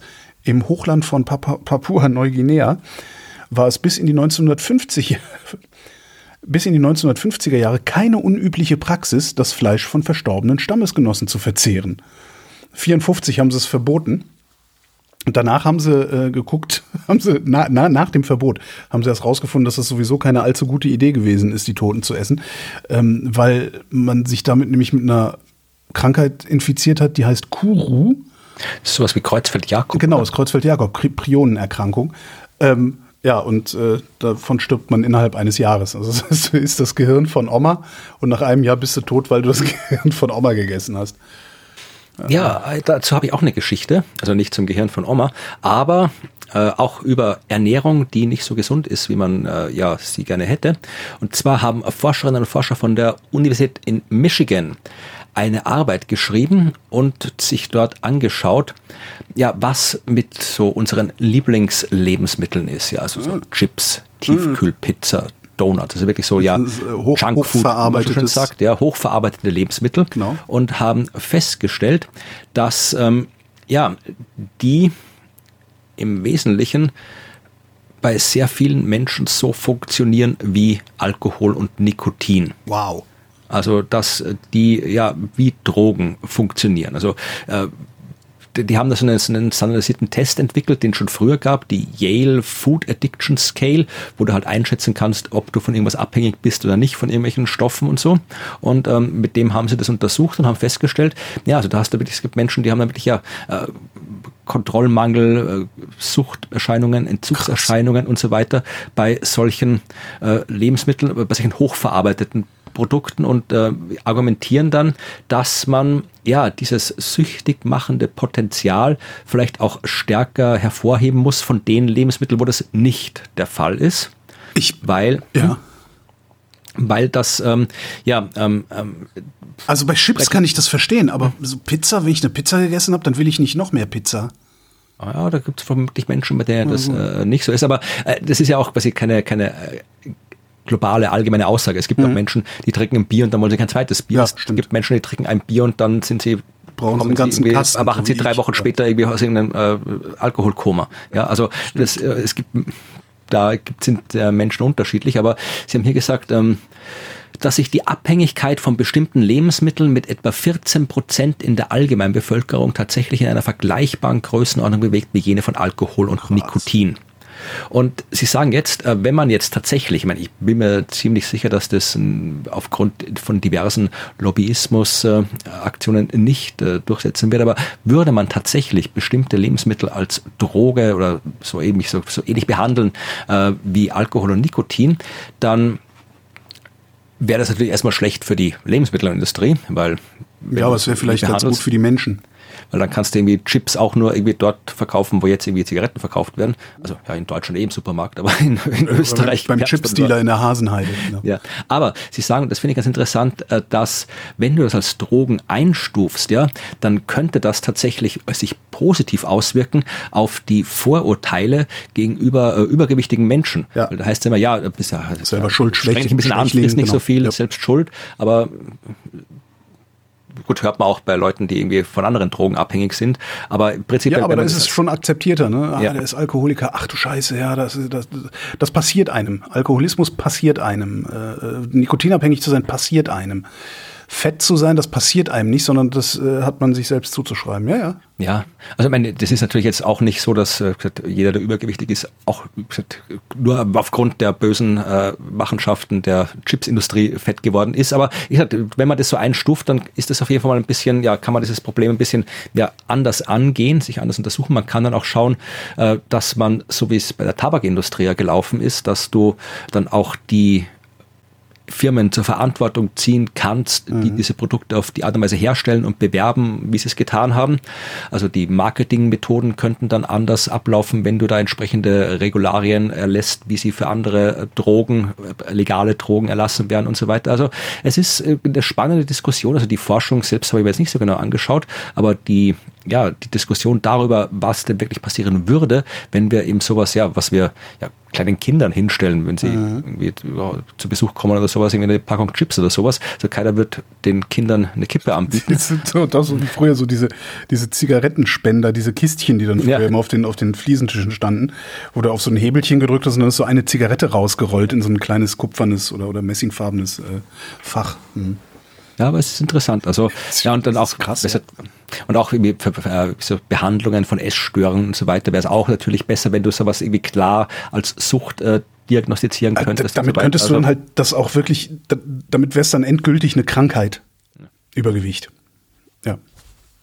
ja, Und dann könnte, man Fall sich, dann könnte man sich auf Rezept äh, Ozempic besorgen und äh, sich dann die, diese Diabetesspritze zum Abnehmen immer reinjagen. Gibt's dann auch sowas wie, was werden denn das, das Methadon für Chips? Was kriegst du dann? Irgendwie so Reiskekse oder Reiswaffeln? Nussschalen, Ja, okay.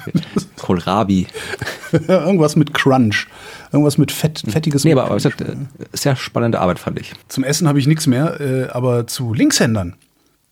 Es gibt ja so diese Geschichte, dass ähm, Linkshänder können, äh, haben besseres räumliches Orientierungsvermögen, weil das räumliche Orientieren passiert eher in der linken Hirnhälfte. Und jetzt hat ähm, ein Forscher vom Trinity College in Dublin eine Studie gemacht mit, Achtung, 422.772 Teilnehmern. Das sind viele. Das sind viele. Pardon. Das sind viele. Aus 41 Ländern. Ähm, 10% von denen waren Linkshänder. Und um deren Orientierungsvermögen sich anzugucken oder auswerten zu können, haben sie ein Spiel, sie spielen das, ein Videospiel, das heißt Sea Hero Quest. Kenne ich nicht, aber da scheint man navigieren zu müssen. Ähm, vorher haben sie zwei Experimente gemacht, um abzugleichen, ob der Orientierungssinn innerhalb des Spiels vergleichbar ist mit dem Orientierungssinn in der Realität. Ja, ist er. Dann haben sie die Leute spielen lassen schön und das alles dann in irgendwie so ein Big Data Modell reingeschmissen äh, und das mal rechnen lassen und daraus dann abgeleitet, wie gut das räumliche Vorstellungsvermögen der Rechtshänder und der Linkshänder ist. Und ähm, sind das zum Ergebnis gekommen, dass es keinen belegbaren Zusammenhang zwischen der ja, Hand, äh, wie nennt man das, zwischen der Händisch, Händischkeit, Händigkeit? Händigkeit. Händigkeit und ähm, dem Navigationsvermögen gibt. Ja, unabhängig vom Herkunftsland, unabhängig vom Alter, dem Geschlecht und dem Schwierigkeitslevel der gestellten Aufgabe. Interessant. Ne? Dann habe ich noch was zu Österreich. Wir haben unseren Titel verteidigt. Ähm, gegen was, wen? Nee, also das äh, geht um die Nobelpreise, die wir noch nicht behandelt haben, die Ja. ja auch seit der letzten Folge stattgefunden haben. Und Österreich hat ja im letzten Jahr äh, einen Physiknobelpreis gewonnen mit Anton Zeilinger, Quantenphysiker. Und dieses Jahr hat Österreich schon wieder einen Physiknobelpreis gewonnen, wenn man es ein bisschen frei interpretiert. Es war das, was ich nicht verstanden habe, ne? Das mit dem, was mit der. Haben wir da schon drüber geredet? Nee. Aber immer wenn ich so auf die Artikel so überflogen habe, habe ich gedacht, hä? Ja, das ist, also ich kann das im Detail natürlich auch nicht erklären, aber prinzipiell also die Grundidee ist ganz, ganz okay. Es äh, geht um die Attosekundenphysik und die äh, ist äh, unter anderem erfunden worden, vorangetrieben worden von äh, Pierre Agostini und äh, der Französin Anne Lullier, wenn ich es richtig ausgesprochen haben, und Ferenc Kraus. Und Ferenc Kraus ist in Ungarn geboren, hat aber irgendwann mal zwischendurch äh, die österreichische Staatsbürgerschaft aufgesammelt. Er hat auch lange an der TU in Wien gearbeitet und ist jetzt in München am Max-Planck-Institut für irgendwas. Und Ferenc, der ist doch, der kommt doch aus Ungarn. ja, aber gesagt, er Ach kommt so, aus Ungarn, ist in Ungarn geboren, Ungarn aufgewachsen und äh, hat auch in Ungarn studiert und ging dann nach Wien und hat dann eben auch die österreichische Staatsbürgerschaft, weswegen äh, ja wir Er jetzt Österreicher gesagt haben, der ist quasi ja österreichischer Nobelpreis, sowas. Also das ist jetzt jetzt geht's im Physiknobelpreis ist das neue Skifahren. Also Die Gletscher tauen ab, jetzt machen wir es mit Nobelpreisen. Genau. Ja, und der Literaturnobelpreisträger, von dem ich überhaupt gar nichts weiß, außer dass es ihn gibt, äh, der hat einen Zweitwohnsitz in Heimburg in Niederösterreich. Also der gehört quasi auch uns. Er ist Norweger, aber anscheinend wohnt er gern ab und zu im Sommer in Österreich. Am Ende sind es doch alles Österreicher. Ich meine, Ja. was- selbst, Jedenfalls, äh, selbst, selbst der Beethoven war Österreicher. Ja. Äh, Wir reden jetzt aber nicht über die Staatsbürgerschaften, sondern über die Physik. Ja. Ähm, Weil die ganz spannend ist. Also es geht um Attosekundenphysik und eine Attosekunde ist sehr, sehr kurz. Ähm, Ich könnte jetzt, glaube ich, die, die Nullen aufzählen. Das sind 18. Also ich könnte jetzt 0,0 und dann müsst ihr jetzt irgendwie 18 mal zählen. Also das mache ich nicht. Aber es ist sehr, sehr kurz. Man kann sich nicht vorstellen, wie kurz eine Attosekunde ist. Ich habe mal probiert, das zu visualisieren. Äh, Wenn du dir überlegst, um wie viel kürzer eine Attosekunde ist als eine Sekunde, dann kommst du auf eine Größenordnung, die ungefähr ziemlich genau identisch ist mit der Größenordnung, um die eine Sekunde kürzer ist als das Alter des Universums. Heiliger Strohsack. Wow.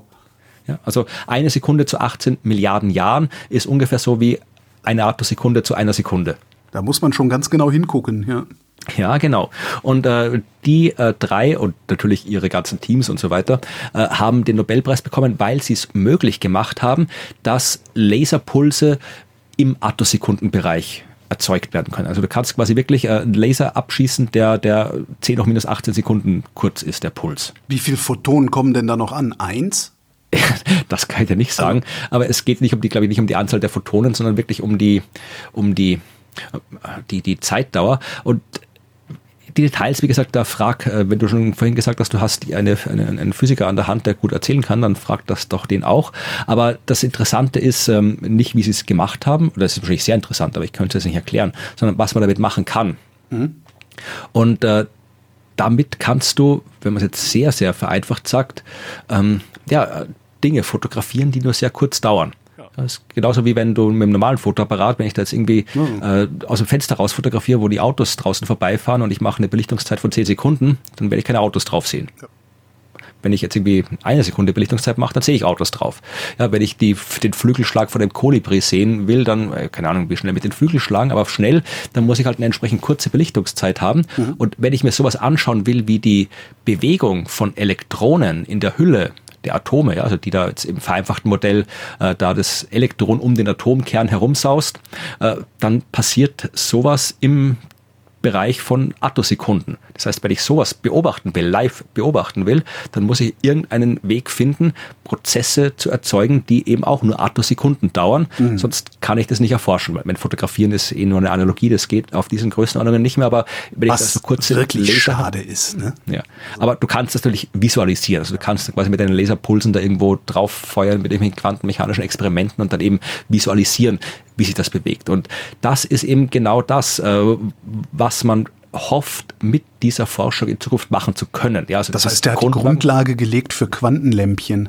Ja, so ungefähr. Also die drei also, haben das gemacht, ja. ja. Und äh, man hofft jetzt, dass man eben wirklich mit dieser Art der Forschung dann eben ja genau zum Beispiel erkennen kann, wie sich eben die Elektronen in den Hüllen verhalten. Und die Elektronen in den Atomhüllen, das sind ja genau die, die verantwortlich sind, wie sich äh, Atome zu Molekülen verbinden. Mhm. Das sind ja genau die Elektronen, die sich dann irgendwie wechselwirken. Das heißt, du kannst damit dann eben wirklich auch die, ja, die, die 3D-Struktur von Molekülen untersuchen, vielleicht sogar beeinflussen, was natürlich wahnsinnig spannend ist, wenn du irgendwie, ja, Custom-Moleküle basteln kannst. Mhm. Da wird die Medizin sehr, sehr genau, die Pharmaindustrie sehr, sehr genau hinschauen, wenn das mal funktioniert. Ja, weil da kannst du halt wirklich, ja, Zeug bauen, das vielleicht von selbst nicht entsteht. Ja, du kannst auch äh, schauen, wie sich äh, Elektronen durch äh, elektronische Schaltkreise bewegen und da noch äh, irgendwie was äh, optimieren oder was komplett Neues bauen, äh, was die Leute interessieren wird, die ja probieren immer schnellere und kleinere Computer zu bauen. Also das ist genau die Art von Wissenschaft, die ja auf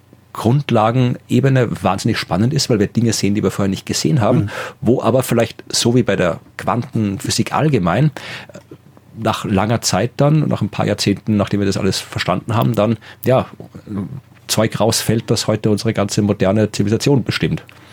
Also da bin ich schon gespannt, was da noch irgendwie rauskommt. Sehr cool, ja. Ja, also das war jetzt so ganz, ganz äh, auf rudimentär. Ja, aber jetzt habe ich es auch verstanden. Also das ist einfach, ja, okay, das hat einfach extrem kurzes, äh, ja, kurzes Licht gemacht. Ja, ja, ja. Genau. Quantenlämpchen. Ich mag meinen Begriff. genau. Die, ist bei dir gerade ein riesiges Motorrad vorbeigefahren oder war das bei mir? Äh, das muss bei dir gewesen okay. sein. Wahnsinniges Geräusch. Ähm, die wichtigste Forschung überhaupt äh, habe ich in meiner letzten Nachricht mitgebracht. Und zwar den ersten Eindruck. Äh, wenn man Leute kennenlernt, der erste Eindruck ist das Wichtigste. Wissen wir, ist, ist erforscht, äh, steht halt außer Frage. Also der erste Eindruck ist das, was äh, die Grundlage legt für äh, alle weitere Interaktion erstmal. Äh, was Sie jetzt wissen wollten, und zwar äh, ForscherInnen ähm, von der britischen Durham University, die wollten wissen, wie ist denn das eigentlich bei Zoom-Konferenzen? und, und haben äh, sich 167 Probanden genommen, haben denen Bilder gezeigt, ähm, die äh, ausgesehen haben wie Screenshots, also standardisierte Screenshots von Personen in so einer Videokonferenz. Ähm, das Gesicht eines Mannes oder das Gesicht einer Frau, entweder lächelnd oder mit neutralem Gesichtsausdruck. Im Hintergrund entweder die Wohnung, eine unscharfe Wohnung, Zimmerpflanzen, ein Bücherregal, eine leere Wand oder das Bild von einem Walross auf einem Eisberg. Keine Ahnung, warum sie ausgerechnet das ausgewählt haben. Cool, das will ich haben, das brauche ich nicht.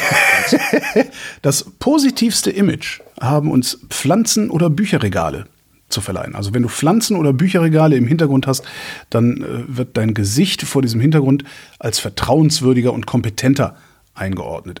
Am wenigsten kompetent und vertrauenswürdig ähm, bist du vor dem Walrossbild. Ach. Und verschwommene Hintergründe sind so mittel. Ja, da finde also, ich auch Die Skala war siebenstufig und das war dann halt genau in der Mitte.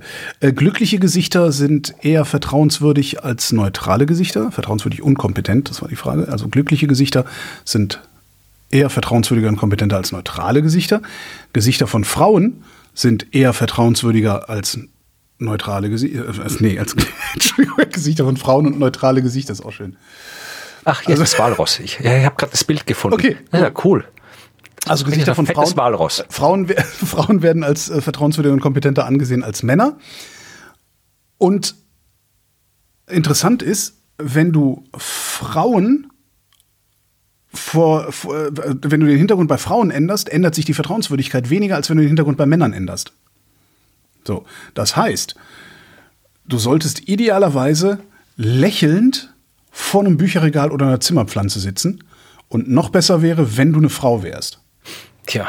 Ja? Und dann haben sie geguckt, äh, ob das echte Pflanzen und Regale sein müssen oder ob das auch einfach so eine, so eine Tapete von der Pflanze, also ne, virtuelle Hintergründe. Und ähm, dabei kam raus, dass echte Gegenstände, also erkennbare Gegenstände, uns vertrauenswürdiger wirken lassen als ein virtueller Hintergrund oder halt eine weiße Wand. Und jetzt führe ich eine neue Kategorie ein. Du kennst ja schon unsere Kategorie in Mais, nicht wahr? Ja. Jetzt kommt die Kategorie in Whites.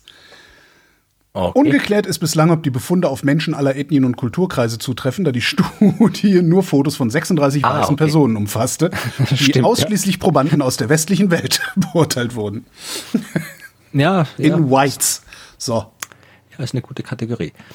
So, ich habe auch noch eine ja, Nachricht zum Schluss und dann noch ein paar ja, Eurovisionsankündigungen. Also sing, gehst du diesmal mitsingen?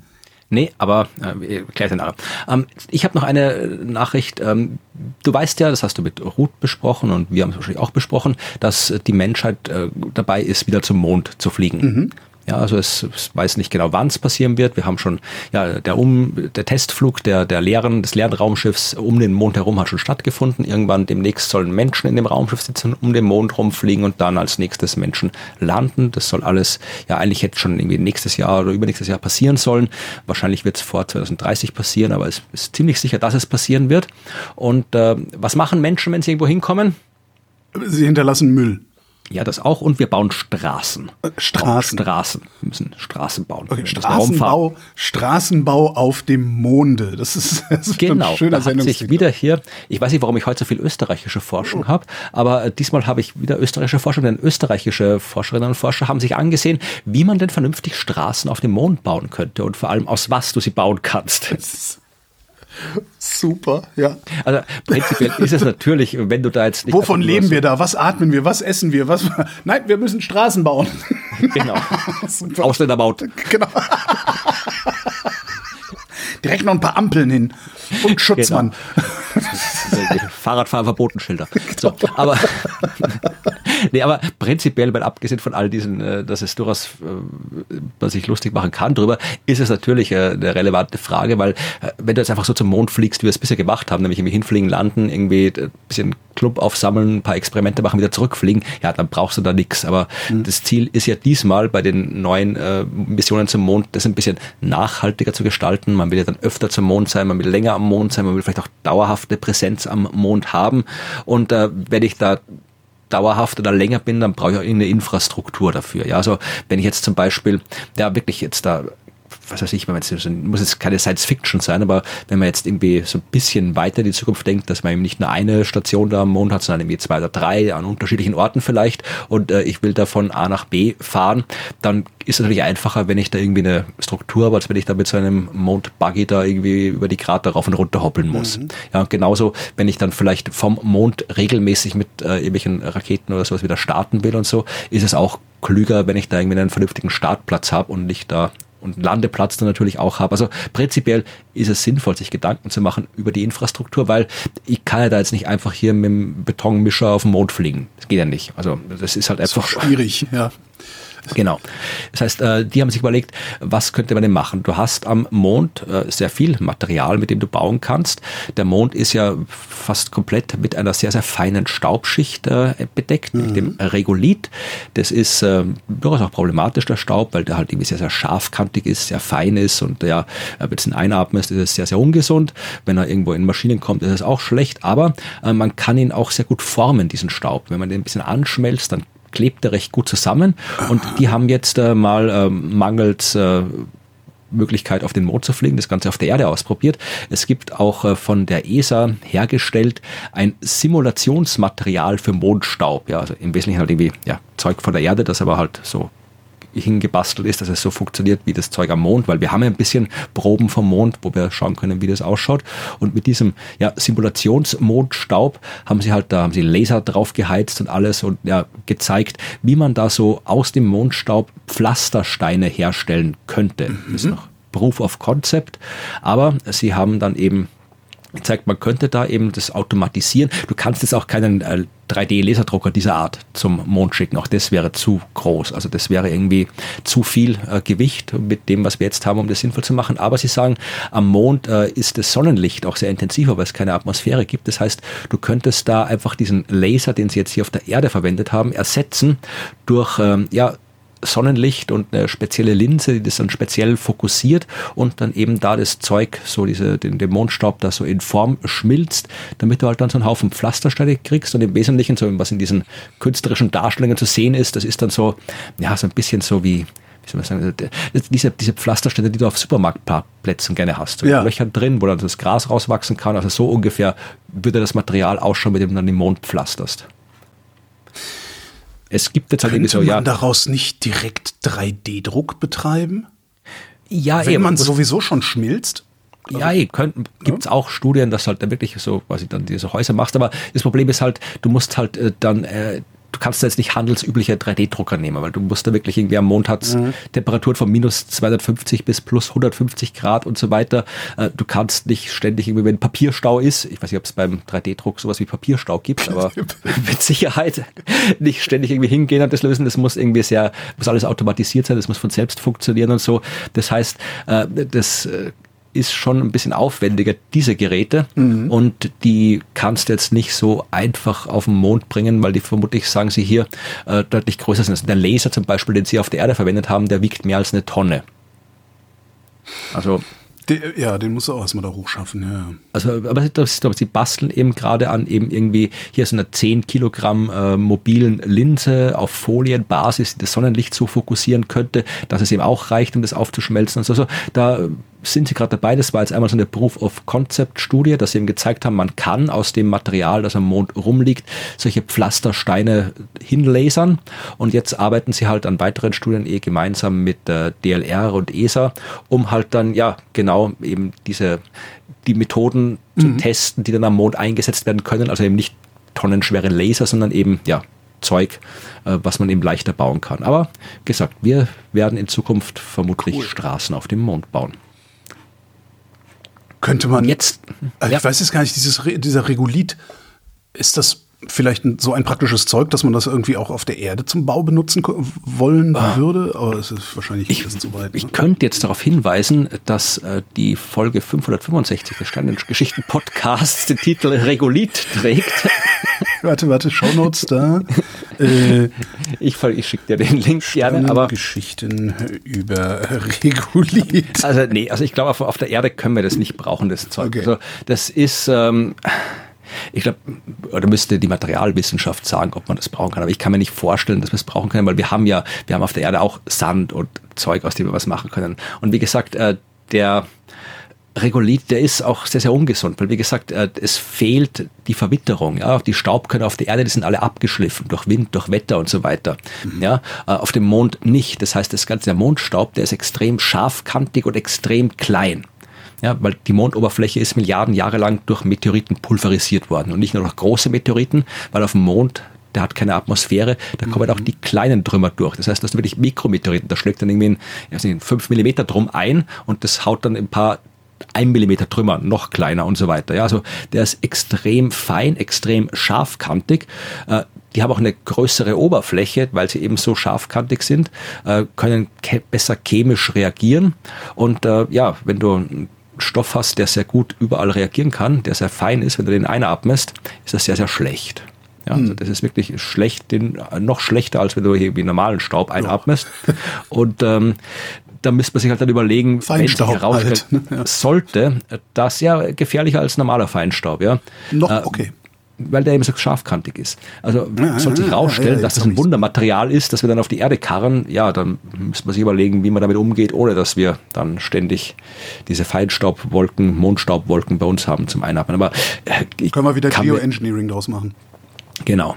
Ja, aber man hat zumindest schon zeigen können, dass wenn man diesen Mondstaub äh, mit entsprechenden äh, Mikroorganismen und Nährstoffen anreichert, dass da Pflanzen wachsen können. Das hat man schon mal zeigen können.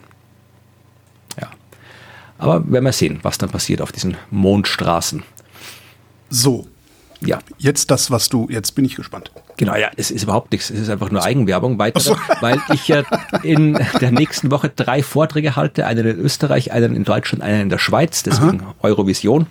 Und das wollte ich kurz mitteilen, weil äh, das erste Mal ist, dass ich die Hörerschaft in allen drei äh, Frint-Sendegebieten äh, erreichen kann innerhalb von einer Woche. Also wenn da jemand sich berufen fühlt oder Lust hat, einen Vortrag von mir zu hören, es ist in allen drei Fällen derselbe Vortrag, nämlich eine Geschichte Geschichte des Universums in 100 Sternen mit ein paar Experimenten und mit kosmischen Waffeln. Der wird zuerst stattfinden in Lienz in Osttirol am 25. Oktober, am 26. Oktober in Überlingen am Bodensee und am 28. Oktober in Stein am Rhein in der Schweiz. Also Stein wer am da in der Nähe lebt, ist Ja. auch auf der anderen Seite vom Bodensee irgendwo. Also Das heißt, ich wer, muss die Sendung so schnell wie möglich auch veröffentlichen, damit das überhaupt noch, äh, noch ja, also Chance hast noch eine Woche Zeit.